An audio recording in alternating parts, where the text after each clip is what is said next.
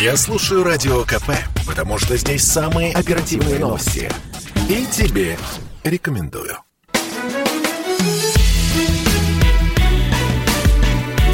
Бофт знает. Здравствуйте, друзья! В студии радио «Комсомольская правда» Иван Панкин. На связи по скайпу традиционно Георгий Бофт, известный российский журналист и политолог. Георгий Георгиевич, я вас приветствую. Здравствуйте. В России десятый день подряд от ковида умерли более тысячи человек. Прямо сейчас, я имею в виду вот последняя циферка, 1150 человек в России, разумеется. Вот такие вот данные. Георгий Георгиевич, а стоит ли границы перекрывать, я имею в виду, между регионами? Потому что, ну вот я сегодня добрался до работы э, совершенно спокойно, и, вы знаете, пока добирался, я не увидел разницу между днями предыдущими, собственно. Что изменилось-то? Да ничего не изменилось, в общем. Хотя говорят, что что-то закрыто. Я особенно не заметил, чтобы что-то было закрыто. Видел, что фитнес-залы действительно закрыты. Но это потому, что они частные. А все государственное вроде как работает. Музеи, театры. Ну, в общем, странная ситуация. Ну, странная, да, но она такая давно странная. Она странная с самого начала пандемии. И меры, которые правительство предпринимает против этой борьбы, они вообще сами все странные от начала до конца. А, и даже те меры, которые объявляются, они потом не соблюдаются. Но не странно ли, скажите, пожалуйста, чтобы значит, вот этот пресловутый масочный режим, он как бы у нас есть с 12 мая 2020 года, да? Но вот э, администрирование его, оно возложено на кого угодно, только не на государство. На работников э, значит, частных охранных предприятий, которые в торговых центрах, на самих э, кассиров значит, в супермаркетах, еще хрен знает на кого – но только вот не на полицию и не, на Росгвардию. Вообще не на силовиков, которых у нас на минуточку в стране 4,5 миллиона человек. Ну да, Росгвардия, а... в принципе, довольно объемная объединение. Да, да. Только вот они э, этим не занимаются. Даже ГАИ не занимается. Хотя сами все, я заметил, силовики, в том числе гаишники, они носят довольно исправно маски, поскольку им вышел такой приказ. А вот администрировать это возложено на как-то вот, э, на, на, по сути, на простых граждан. А, или там э, Роспотребнадзор ходит, следит за этим, кого-то периодически штрафует одного из тысячи человек, которые ходят с этой маской на подбородке. Да это не борьба, в общем, а профанация. Поэтому что толку объявлять э, какие-то меры, если не соблюдаются уже те, которые объявлены? Я вас спросил про э, про регионы. Стоит ли перекрывать регионы, Георгий Георгиевич? Потому нет, что нет. люди вот сейчас поедут, допустим, в Крым, в Сочи, а кое-кто за границу. Я слышал, что подорожали билеты в тот же Египет очень сильно. Называют какие-то космические цифры. До 350 тысяч за билеты. Ну, в общем, фантастика какая-то. А, все работает. Меня вот это смущает. Ну, я бы за такие деньги в Египет не полетел. Да никуда вы бы не полетели, я вас знаю. Вы там у себя заперлись. Уже вот. два года сидите отшельником. В принципе, э, в больших странах, э, типа, например, Испании, есть опыт, и, и Франции, есть опыт перекрывания передвижений между регионами. А в других странах, типа США, э, даже в самые худшие периоды такого перекрывания, перекрытия не было. Вот, поэтому э, мне кажется, что это не самая первая необходимая мера, которой можно э, действовать, которую можно применять. Но вот что бы я бы сделал уже сейчас, это э, ввел бы жесткую дискриминацию по принципу прививки. Сегрегацию. Да? Сегрегацию, да, или, или дискриминацию. Если у вас нет прививки или QR-кода, который свидетельствует о значит, заболевании недавно перенесенном, а я бы добавил еще и высокий титр антител сюда же в качестве обоснования для QR-кода, то вы не имеете права купить билет на самолет или полететь на нем, купив даже билет. И вообще все межрегиональное передвижение только для вакцинированных и имеющих э, какой-то иммунитет против этой заразы. А все остальные пусть сидят дома или записываются в очередь в поликлинике для того, чтобы сделать прививку. Вы знаете, у меня есть антитела, как вы, вы, вы в курсе, потому что знаете, что я переболел да. сколько несколько месяцев назад, лежал в больнице, да. разумеется. Но да. я не могу получить QR-код. Ну вот я, я поэтому Это ведь специально... тоже несправедливо и неправильно. Я поэтому специально и оговариваю. Должно быть, э, на мой взгляд, три основания для того, чтобы получить QR-код. Первое – это вакцина. Второе – это заболевание не позже, чем э, полгода. И третье – это высокие антитела. Соответствующие тесты, они имеются, они достаточно официальны, утверждены и так далее. И есть страны, в которых, собственно говоря, вот высокий титр антител, он является обоснованием, основанием для получения этого самого QR-кода. Растянут ли локдаун, как считаете? Или вот как назначили недельку, он продержится официально, и дальше все будет по-прежнему?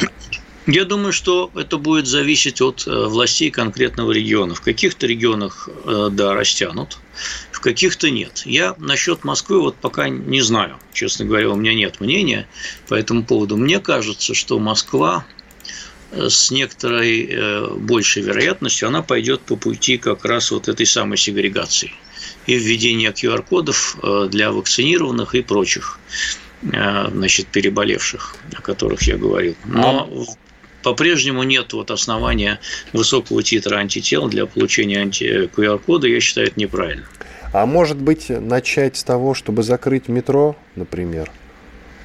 Причем тут есть любопытный момент. Собянин как-то на похожий вопрос отвечал. Он говорил, что нельзя заставить метро перестать работать, потому что это грозит тем, что там начнутся какие-то сбои вроде как система налажена, она работает, и сбивать ее ни в коем случае нельзя. Ну так и пусть поезда ходят в обычном режиме, только людей туда не пускать. Вот и все. А, есть такой принцип, я не знаю, кто его придумал, может быть, я его придумал, а может, не я. А, не издавай указов, которые ты не и приказов, которые э, ты не уверен, что их будут соблюдать потому что ничего, кроме дискредитации самой власти, а, ты не получишь в результате. Я вот долго думал, почему э, наш э, национальный лидер э, занимает такую, ну как бы это помягче выразиться, компромиссную позицию и по теме вакцинации, и по теме всех этих локдаунов и всего прочего. Он говорит за добровольность, а Песков его говорит, вроде как надо прививаться, но сам не прививается – Хотя он не подпадает под категорию человека, который должен получить QR-код. Подождите, Песков не привит? Нет, не привит. А Если вы Владимир... почему так решили? Официальная информация не проходила или что? Он сам об этом говорил. Он сам об этом говорил несколько дней назад, когда его спросили, почему он не прививается. Он сказал, что он весной 2020 года переболел, и у него по-прежнему высокий титр антител. Так может действительно есть... высокий титр, а он же постоянно под меднаблюдением, он контактирует, контактирует с Путиным на секундочку. Совершенно думаю, верно. что там можно просто, увильнуть. Просто если обратиться к российским законам, к которым мы вот любим обращаться, то по нормам Роспотребнадзора Пескову нельзя выдать QR-код, как и вам. И без Поэтому... мы, короче, без QR-кодов остаемся. Но они, ну, благо, ему не нужны. Он ездит на Аурусе, наверное, там в соседнем, он, рядом с ну, президентом. Вдруг он захочет в ресторан пойти какой-нибудь дорогой. А Я там думаю, может... Георг Георгиевич по тем ресторанам, по которым Песков имеет э, возможность ходить, он может пройти туда без QR-кода. Я не сомневаюсь, что он во все вот. другие может пройти без QR-кода. Но мы же как бы о законности. Ну так вот я начал вам объяснять, э, так сказать, вот почему такая компромиссная, э, компромиссная позиция у нашего национального лидера. Потому что я думаю, что он хорошо отдает себе отчет, что если он э, проявит жесткость и издаст указ завтра всем вакцинироваться, то послезавтра выяснится, что этот указ никто не, не послушался этого указа. И это будет дискредитация нашего национального лидера. Поэтому он избегает издавать таких указов, вот, которые нельзя выполнить. А, а э, в общем мы видим, что наше государство со всеми его силовыми возможностями, оно оказалось бессильно перед э, пандемией и не может э, жестко администрировать карантинный режим. Не может. Но тут еще важный момент другой. Люди несознательные, Георгий Георгиевич. Слушайте, э, значит, во всех других случаях, когда касается, например, репостов экстремистских высказываний в соцсетях, люди тоже несознательные. Только вот у, той же, у, той же, у тех же следственных органов хватает сил и средств для того, чтобы выявить каждого, кто, например, приравнивает э, Гитлера и Сталина, или кто э, фальсифицирует историю Великой Отечественной войны. Их выявляют успешно и наказывают. Вот, у нас по всей Москве утыканы, она вся Москва утыкана камерами видеонаблюдения, которые успешно ловят э, всяких, значит, там э, оппозиционеров, диссидентов и неправомочных э, митингующих. Вот. Достаточно в метро объявить о том, что люди, которые ходят без масок, будут оштрафованы в автоматическом режиме на 5 тысяч. Просто это страшно сделать это, смотрите, это... по несколько просто... полицейских на каждой станции, по два, по три человека, по четыре иногда. Ну, не совсем получится, наверное, это реализовать. Ведь Росгвардию в метро не загонишь, она вроде как к метро не имеет отношения. Там же нужно договариваться с службам непосредственно. Значит, когда у нас были всякие, так сказать, волнения, то Росгвардия в метро вполне себе заходила. Вот. Даже бесплатно. А, никаких препятствий для захода Росгвардии в метро нет. Вот, поэтому было бы желание. Нету политической воли все это делать, поскольку это напряжет отношения между властью и населением. Ну что? А власть не хочет, власть не хочет напрягать отношения между собой и населением, и пусть лучше это население вымирает, э, если ему так нравится это делать, э, но зато оно умирает в ненапряженных властью отношениях. Давайте сделаем перерыв небольшой, потому что тяжело вас слушать, Георгий Георгиевич, если честно. Вы такие вещи говорите страшные. Иван Панкин, Георгий Бофт, Продолжим через пару минут. Оставайтесь с нами на радио «Комсомольская правда». Будем говорить о проекте о наказании за, неупол... за невыполненные предвыборные обещания.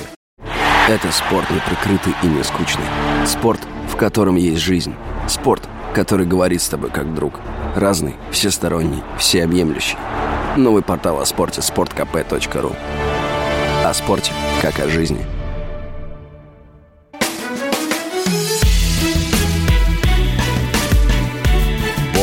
знает. Иван Панкин и Георгий Бофт, известный российский журналист и политолог. Мы продолжаем. Давайте поговорим про войну, Георгий Георгиевич. ДНР атакован. Украиной, разумеется, там применили ударный беспилотник «Байрактар», турецкого производства. В Турции заявили, заявили, что России не стоит беспокоиться о том, что Украина, во-первых, покупает у Турции эти беспилотники, а во-вторых, не стоит беспокоиться о том, что они, украинцы, их против России применяют. Георгий Георгиевич, как смотреть на эту ситуацию и как реагировать? Э. Я забыл добавить, что за счет этих беспилотников бравый Азербайджан легко и непринужденно одолел Армению. Все, вам слово. Я должен вам сказать, что вы смелый человек. Я? Серьезно? Да. Да нет, нет, нет. Это не так.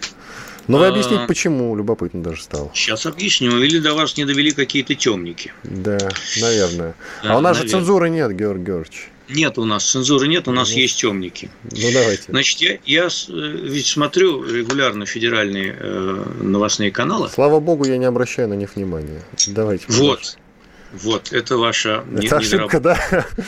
Да, и в этих федеральных новостных телеканалах э, ни вчера, ни сегодня я не видел ни одного упоминания о том, что Украина применила турецкий беспилотник.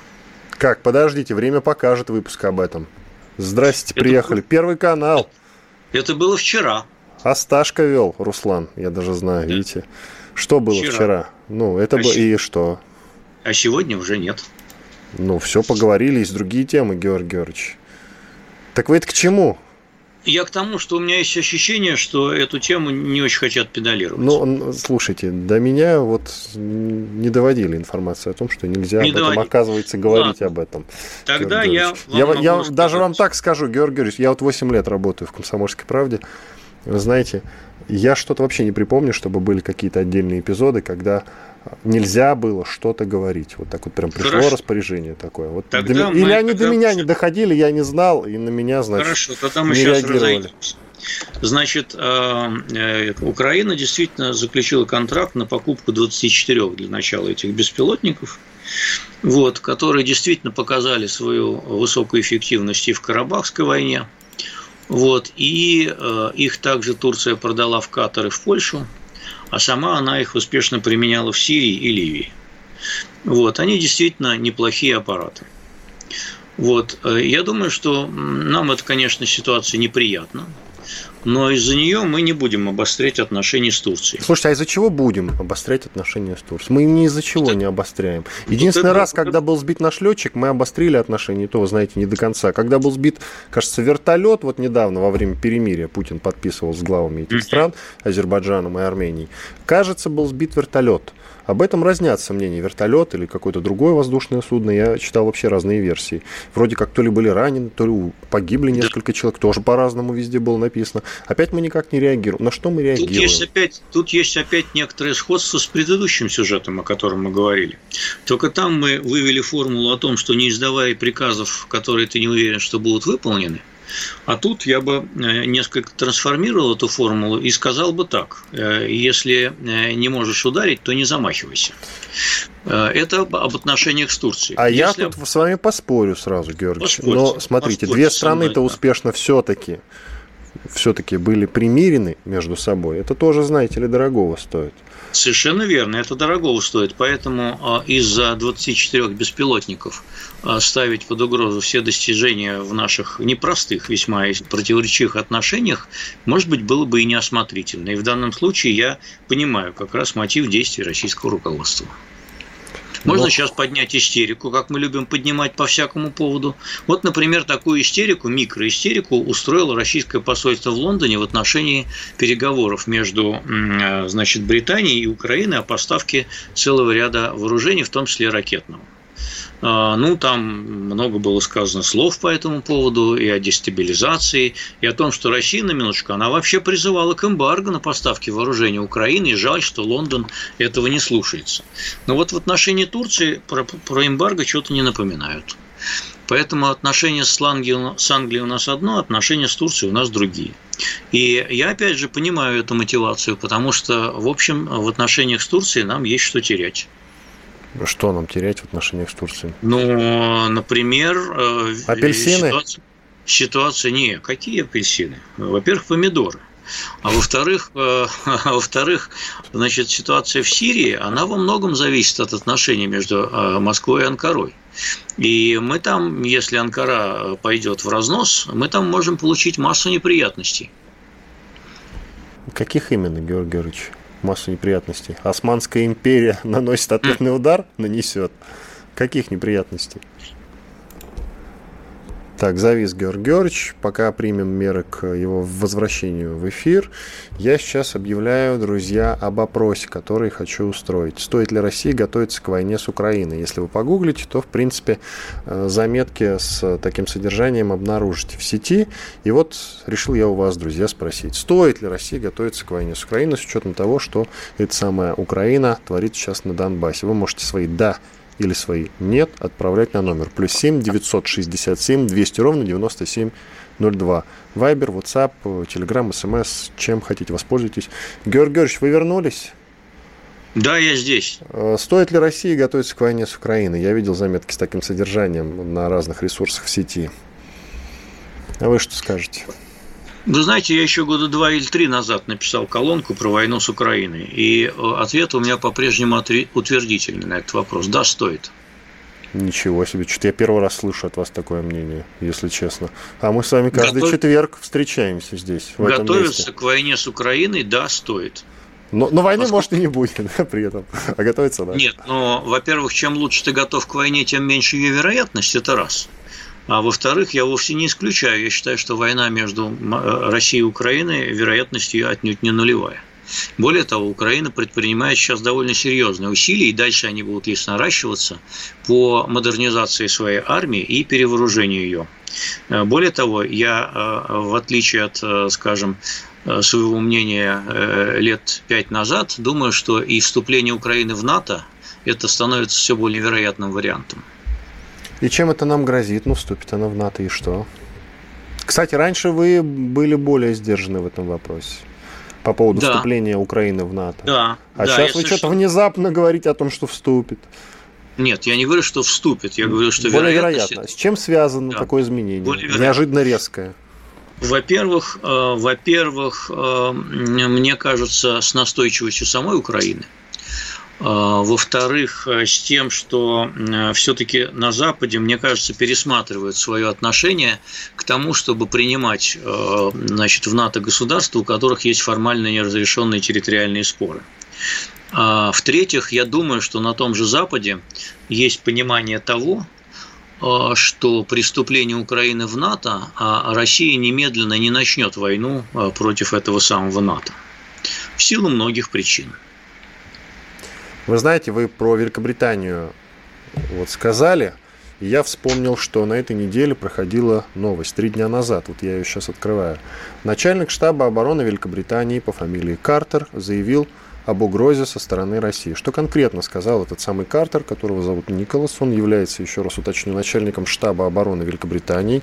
Так вот, он сделал заявление о начале эпохи напряженного сотрудничества, а, соперничества, извините, с авторитарными державами, такими как Российская Федерация. По его мнению, действия россиян, связанные с разработкой новейших вооружений, заставляют Британию отвечать на угрозы. Георг Георгиевич, слушайте, но вот вступила Украина в НАТО. И что? Кстати, Грузия это до сих пор не вступила. Да, ну немедленно ничего. Немедленно ничего. Сразу на следующий день после вступления Украины в НАТО, если такое, не дай бог, случится, э, ничего не будет. Однако это резко повысит напряженность в отношениях между Москвой и Западом, поскольку вступление Украины в НАТО э, считается той самой красной линией, э, которую Западу пересекать не следует в понимании нашего руководства поскольку вот вступление Украины в НАТО и размещение военной инфраструктуры НАТО на украинской территории будет воспринято как э, просто, можно сказать, занесенный э, кинжал или, если хотите, кувалда над э, самой Россией. Это все будет воспринято очень серьезно. Поэтому это резко повысит нервозность обстановки. Э, наверняка вызовет размещение каких-то ответных наших вооружений. Ну, там, пресловутые Искандеры, ну, не пресловутые, а пресловутая шутка про Искандеры, она станет э, вновь актуальной. И вот это все повышает общую нервозность этих отношений, когда, ну, самое простое – это случайность. Да? Случайность, когда у всех нервы на пределе, вдруг что-то там показалось летит, э, на всякий случай давай пульнем в ответ. Ну и просто иногда можно Э, чисто милитаристской риторикой завести себя до такой степени, что просто без удержу хочется ударить. Э, вот э, все это в целом одна провокация, другая провокация. Ну, все войны, в общем, вернее, не все, но большинство войн, они же начинались случайно. Мало какие войны начинались, так сказать, именно вот сознательно в данный конкретный день, там, в данный конкретный час. Ну, вот Вторая мировая война, там с этим было все проще, конечно. Но обычно в истории войны, да, вот Первая, Первая, Первая мировая, она, в общем, началась во многом случайно. Из-за принципа, сами... как известно. Нам надо сделать из... паузу, Георгий Георгиевич. Давайте сделаем. Да, Первая мировая война началась из-за принципа, это мы все знаем. И тут поневоле задумаешься, а не прав ли был Игорь Иванович Стрелков-Гиркин, когда еще в 2014 году говорил, что надо идти на Киев. Через 4 минуты продолжим. Каждый понедельник на Радио КП. Десант здравого смысла в лице Дмитрия Гоблина-Пучкова и Наданы Фридрихсон борется с бардаком окружающего мира и смеется в лицо опасности. Это кто такое мог придумать? Это даже не днище, это вообще какое-то безумие. Вы что там устроили? Перво-наперво, это не ядерные державы. Что они там обсуждают со своими там полутора танками в Эстонии и одним танком в Латвии? У нас есть чем уговорить их танки. Надо быть полным идиотом, чтобы, глядя на это очередное шапито под руководством клоуна, испытывать к этому какое-то уважение. Я повторюсь, деньги где? Где производство? Где рабочие места? Где снижение снижение тарифов, там, ЖКХ и прочее. Слушайте «Гоблина» и «Надану» каждый понедельник в 7 часов вечера по московскому времени на радио «Комсомольская правда».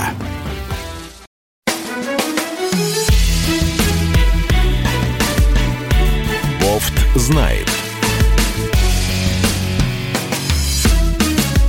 Иван Панкин и Георгий Бофт, известный российский журналист и политолог. Я напоминаю про опрос, который устроил в самом начале программы Стоит ли России готовиться к войне с Украиной? Да или нет? Напишите, пожалуйста, в любой из удобных вам мессенджеров по телефону плюс 7 967 200 ровно 9702.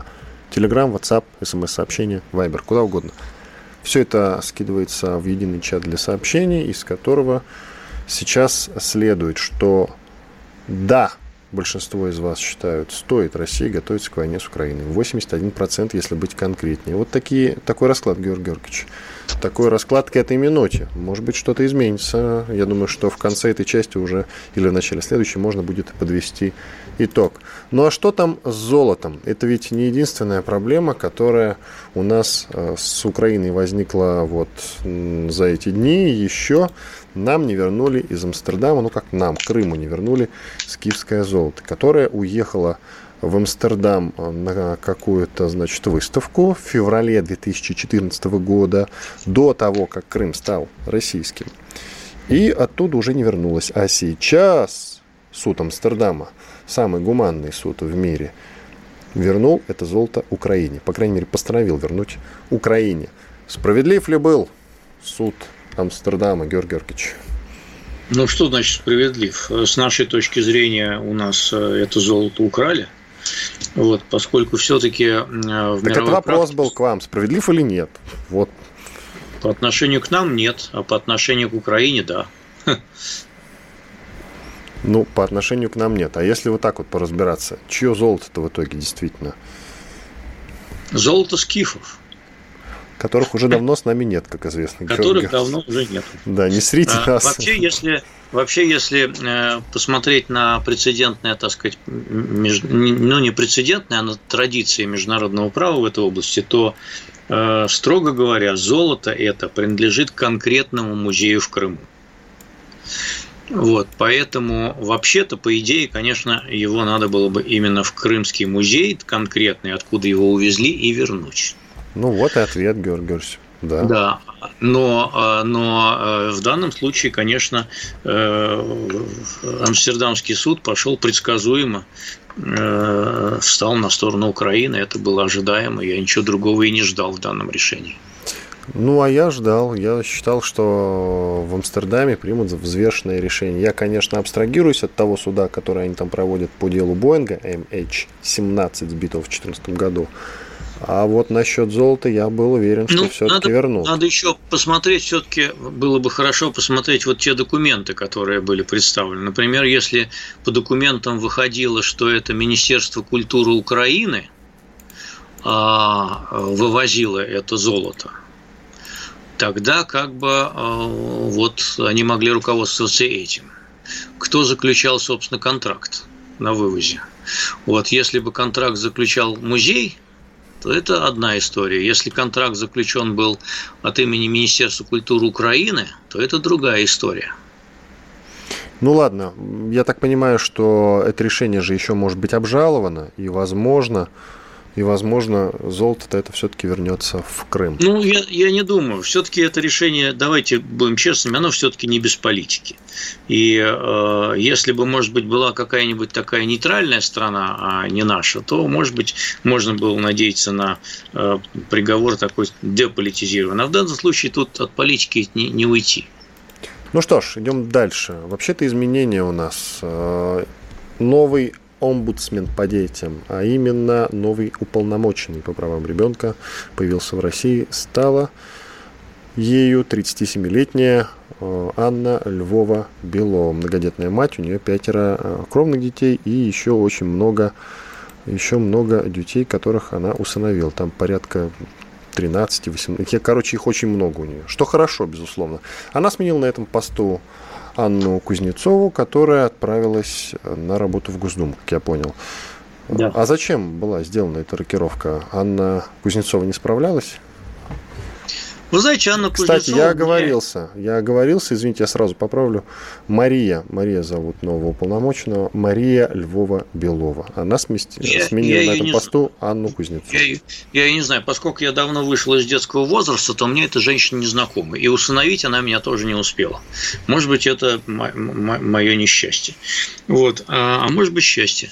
Вот. Э, Анна Кузнецова, на мой взгляд, была довольно бледным омбудсменом. Э, да простит мне, значит, русский язык этот термин поскольку не, ну, омбудсвумен это еще менее по-русски, чем омбудсмен.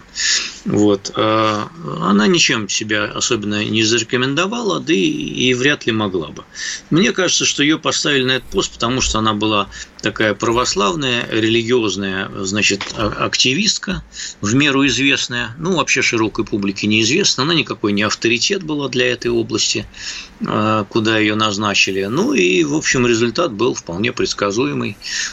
Ничего такого особенного она на этом посту не добилась. Но она там делает какие-то заявления, когда какое-то насилие было в отношении детей, или они пропадали, или преступления, или педофилы. Вот, она там дежурно выступала для информагентств, говорила ай-яй-яй, э, и надо что-то там ужесточить или еще что-то сделать. Ну и все. Ну, в общем, больше ничего. Вот, я откопал информацию, у нее пятеро кровных детей, их возраст от 3 до 16 лет, четверо совершеннолетних приемных. Кроме того, новый детский омбудсмен является опекуном сразу 13 недееспособных молодых людей. Как и предыдущий детский омбудсмен Анна Кузнецова, а, Львова Белова замужем за священником. Вот такая вот дополнительная информация. То есть, по сути, эти женщины друг на друга похожи. В хорошем или плохом смысле я уж не знаю. Давайте будем поводу... говорить, что в хорошем смысле и надеяться на лучшее, разумеется. Сменили шило на мыло в хорошем смысле решил намыл. Ну вот вы опять грубо говорите, Георгий Георгиевич. Почему грубо? Грубо, грубо. Хороший, я говорю в хорошем смысле. Хорошем. Шил на мыло, понимаете, фраза шил на мыло, да, она не подразумевает ничего хорошего. Может, а может у нас быть омбудсмен по детям не женой священника? Мне хочется задать вопрос. Бывший, Или... то есть уже, в общем, перед Кузнецовой, который был, автор книги «Мэр», э, забыл его фамилия, он еще час суда вел на РНТВ, кажется. Вот, забыл, угу. как его зовут. Вы, вы должны помнить. Вы должны помнить, Георгий Георгиевич, как его звали. Да вот. он, он был вообще... не замужем за священником точно, потому что был мужчиной и был женат на женщине, соответственно. Да. Но я сейчас вспомню, кто это, как звали. Вот он, кстати, был, он, кстати, был довольно активен. Вы помните, когда дети э, в детском лагере переправлялись через реку, и часть из них погибли? Там была нарушена техника безопасности. Это, он приехал... это в озере, это в озере в, в озере, да, в озере, в Карелии, да. Вот-вот. И он сказал, ну что, как поплавали, когда, когда значит, пришел к пострадавшим, да. выжившим. И после этого его очень скоро сняли, Георгий Георгиевич. И правильно сделали. Ну, неосторожно было сказано, безусловно, неосторожно. Сейчас вспомним, как его зовут, этого замечательного человека. Только просто он как-то выпал вот из повестки, чем он занимается, не совсем понятно. Я помню, как он вел какую-то программу а «Час суда», кажется, на РЕН-ТВ, и плюс книжки писал. И был адвокатом, в том числе Романа Гребенникова, волгоградского мэра. Когда у Не него Астахов были... Э, точно. Астахов. Да-да-да. Вот. Это он. Все. Павел, Павел, Павел Астах. Вот, все правильно. Видите, совместными усилиями мы вспомнили, что это за человек. И про Романа Гребенникова, как поговаривают, того самого одиозного довольно-таки мэра Волгограда, он написал потом книгу «Мэр». Хотя говорят, что не про него. Врут, наверное. Точно, он не был женат, он не был на священнике, да. священником точно, совершенно. Абсолютно, тут мы, Тут мы не ошиблись. Видите, да. я же говорю. Но, слава богу. Короче, давайте дальше. Э, Георгий Георгиевич, любопытный заголовок на новостях. Песков, то есть пресс-секретарь президента, допустил угу. встречу Путина и Байдена до конца года. Хорошо звучит, не так ли? Допустил. Байден, Байден наверняка ждал этого разрешения. Наверняка ждал. Так вот. И теперь, раз Песков допустил, ну тогда надо ехать. Но это не надо к Пескову ехать. вопрос, да, то мы шутим как бы про Пескова, а на самом деле это просто РИА Новости так, э, значит, в заголовке странно выразились. Песков допустил встречу Путина. Допустил. Разрешил. Разрешил, да. разрешил фактически. Итак, фактически разрешил. Итак, ну раз Песков разрешил, Георгий Георгиевич, я надеюсь, что он на нас не обидится за такой юмор. Так вот, Георгий Георгиевич, если даже Песков допускает встречу Путина и Байдена, как вы считаете, состоится ли эта встреча до конца года? Есть ли что обсуждать сейчас лидерам двух великих держав? Без Нет, ну лидерам, лидерам двух держав действительно есть что обсуждать всегда. Э, просто мне, честно говоря, не видится э, то, о чем они могли бы договориться в процессе этого обсуждения уже непосредственно вот в оставшиеся два месяца. Поскольку никаких свидетельств того, что какой-то есть прогресс в э, сближении наших позиций по самым разным вопросам я не вижу. Но Минские соглашения точно на помойку отправляются. Судя ну, нет, потому что бомбят э, беспилотниками сейчас ДНР, то я думаю, что Минским нет, соглашением каюк. Минские, Минские соглашения не на помойке, они лежат у нас в надежном месте, просто их Украина не собирается соблюдать и не будет. Вот. А, и мы их там отряхиваем от пыли периодически и требуем их соблюдения.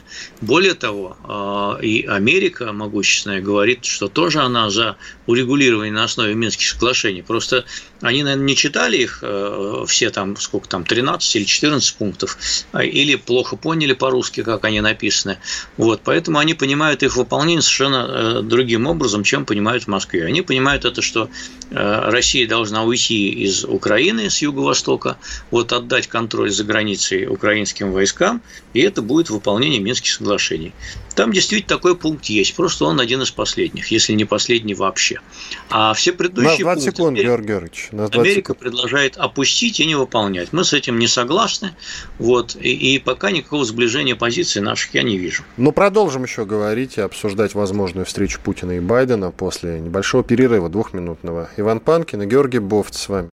Бесконечно можно слушать три вещи. Похвалу начальства, шум дождя и радио КП. Я слушаю радио КП и тебе рекомендую.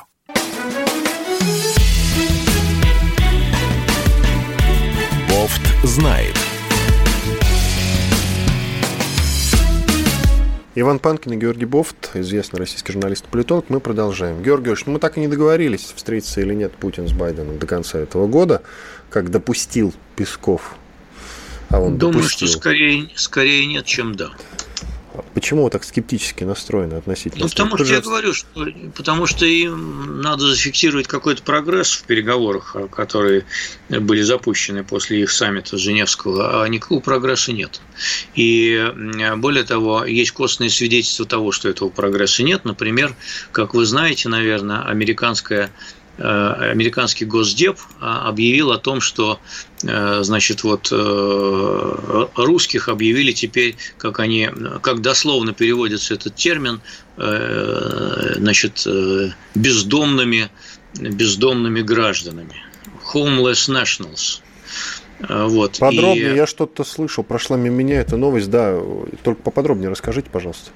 Значит, это такой устоявшийся термин, он скорее нужно перевести его как э, граждане без приписки консульской, консульской официальной э, в нашем случае. Речь идет о том, что вот те граждане стран, где американские консульства либо не работают, либо их оказание услуг крайне затруднено, эти граждане могут получать э, визы американские. Они имеют на них право по-прежнему в третьих странах, либо же, находясь на территории США, обратиться в Министерство внутренней безопасности, либо же, если они, например, э, какие-то постоянные резиденты еще какой-то третьей страны, то в консульство этих стран.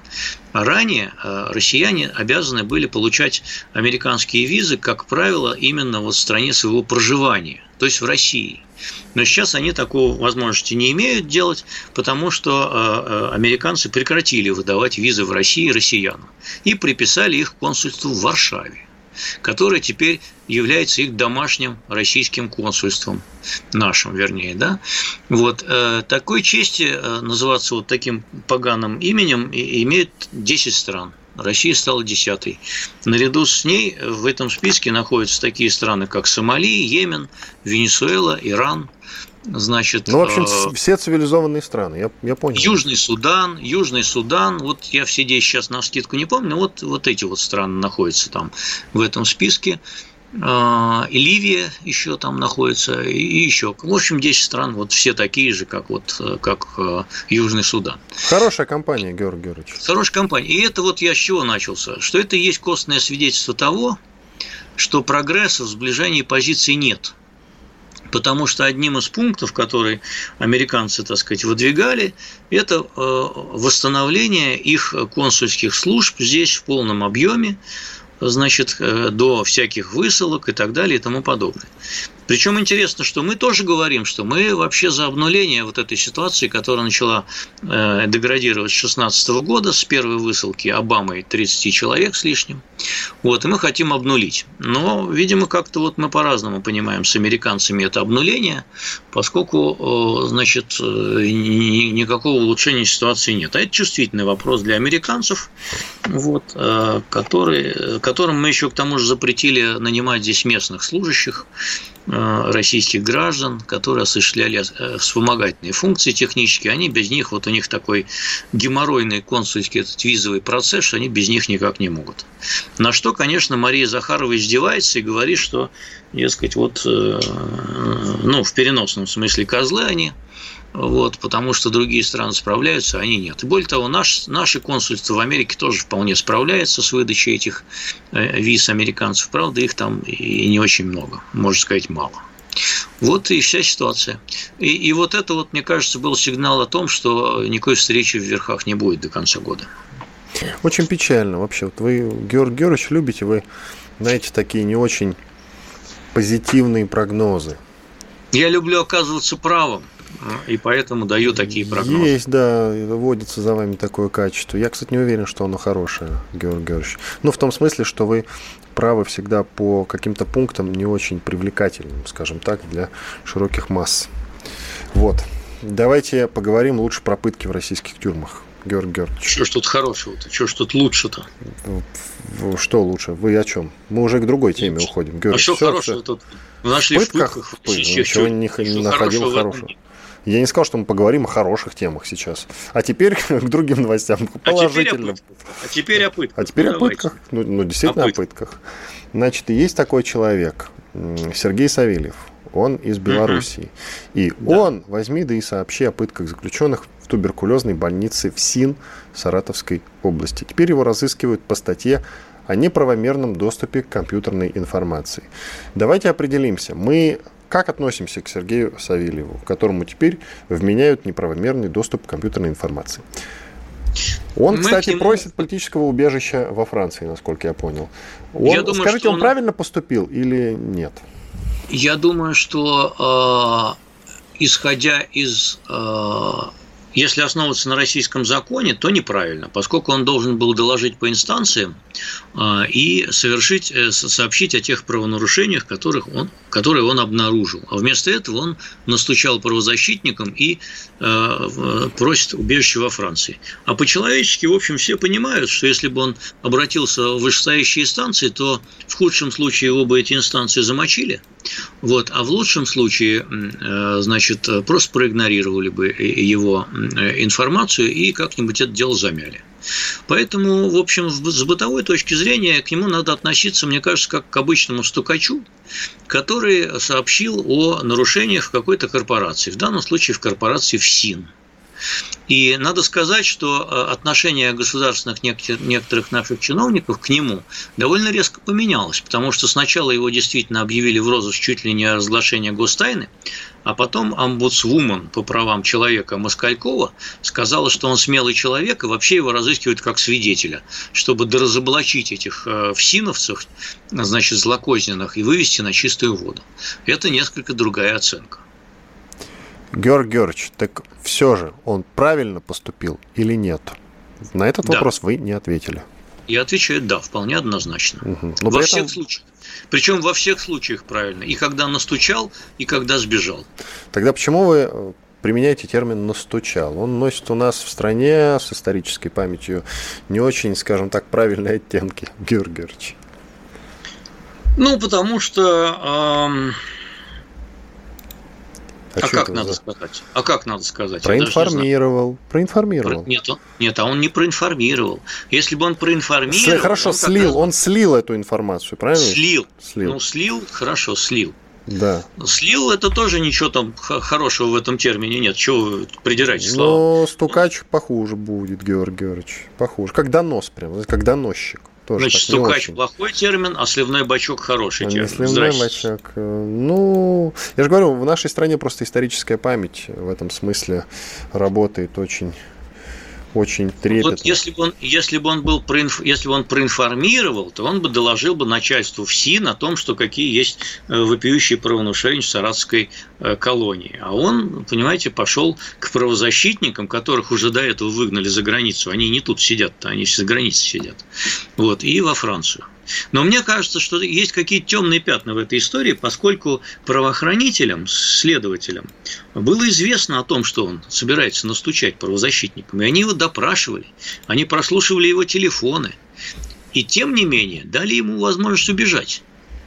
И мне кажется, что просто они хотели его руками – вот этих гнусных э, тюремщиков э, как-то наказать, которые действительно рамсы попутали и перешли все берега. Хорошо, вопрос более общий. Как нам бороться? Это же не единственный эпизод. Мы все помним казанскую бутылку из-под шампанского и еще много-много подобного рода инцидентов и эпизодов. Это, прямо скажем, не редкость, насколько я могу судить. Я бороться, не хотел бороться, бы ни на кого наговаривать, но все-таки хочется надо, понимать, что делать, Георгий Георгиевич. Бороться надо тотальными зачистками и посадками, начиная снизу доверху. А почему этого не делается? Вот прямо сейчас почему бы не прокатить эту волну? Вот есть же потому инфоповод. Нас, потому что у нас вообще государство в отношении силовиков ведет себя довольно мягко. Поскольку если ты начинаешь вести себя с собственными силовиками довольно жестко, то эти силовики, они могут обидеться и пойти против тебя. Но это все-таки, слушайте, это все-таки ФСИНа, не Росгвардия, Георгий Георгиевич. Федеральная служба исполнения наказаний. Это общая, это общая силовая корпорация, которая состоит из разных видов. Мы все знаем, что все силовые корпорации друг с другом сильно конкурируют. Вот именно поэтому, а именно поэтому у меня есть версия о том, что э, эта утечка была допущена сознательно. Угу. Вы знаете, мне это напоминает прям историю, когда МВД еще в советские годы поругалась с КГБ. Щелокова, помните, главу МВД? Да, да, помню. Вот, да. с Андроповым, когда он, собственно, поругался. Помню, И да. все мы помним, чем это закончилось. Тем, что он, Щелоков, к сожалению, покончил жизнь самоубийством. Потом, по-моему, его жена тоже. Почему, Хотя... к сожалению? Он же был коррупционер. Я не знаю, какой он там был коррупционер, Георгий Георгиевич, но при нем милиция приобрела человеческое лицо. Надо это тоже понимать. Может быть и коррупционер, а лицо человеческое МВД приобрело. Милиция а стала, понимаете, защитником. Вот. И родился лозунг «Первым делом вы в милицию звоните». В общем, ладно, Георгий Георгиевич, итоги давайте подведем нашего замечательного голосования. Стоит ли Россия готовиться к войне с Украиной? Итак, 73% наших слушателей считают, что да, стоит России готовиться к войне с Украиной. Печально, но я надеюсь, что все-таки до войны не дойдет. Повоевать мы всегда успеем. И в этом смысле историческая память нам подсказывает, что та хорошая война, которую удалось избежать. Иван Панкин и Георгий Бофт были здесь, Спасибо. остались довольны. До свидания. Бофт знает.